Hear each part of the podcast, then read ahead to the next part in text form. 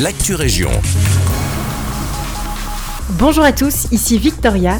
Si vous ne savez pas quoi faire avec vos enfants ce mercredi 25 octobre, n'hésitez pas à faire un tour à Les Petites Bricoles à Nivelles. Il s'agit d'un atelier créatif pour les enfants de 5 à 8 ans. Au programme, lecture d'histoire, bricolage et bien plus encore. Le workshop aura lieu de 10h à 11h30 à la bibliothèque de Nivelles. L'inscription est totalement gratuite mais obligatoire. Si ça vous intéresse, vous pouvez retrouver toutes les informations sur le site d'Ultrason.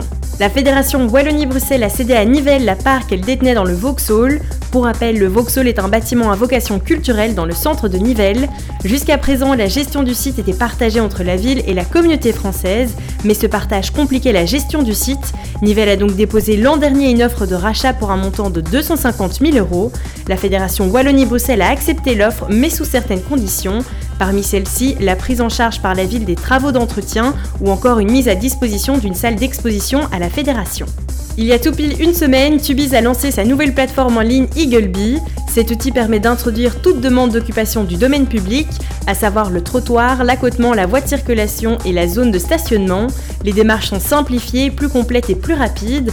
Il est désormais également possible de visualiser la rue concernée sur une carte et de payer en ligne. Cette digitalisation des procédures administratives représente un gain de temps et contribue à la bonne organisation de la mobilité.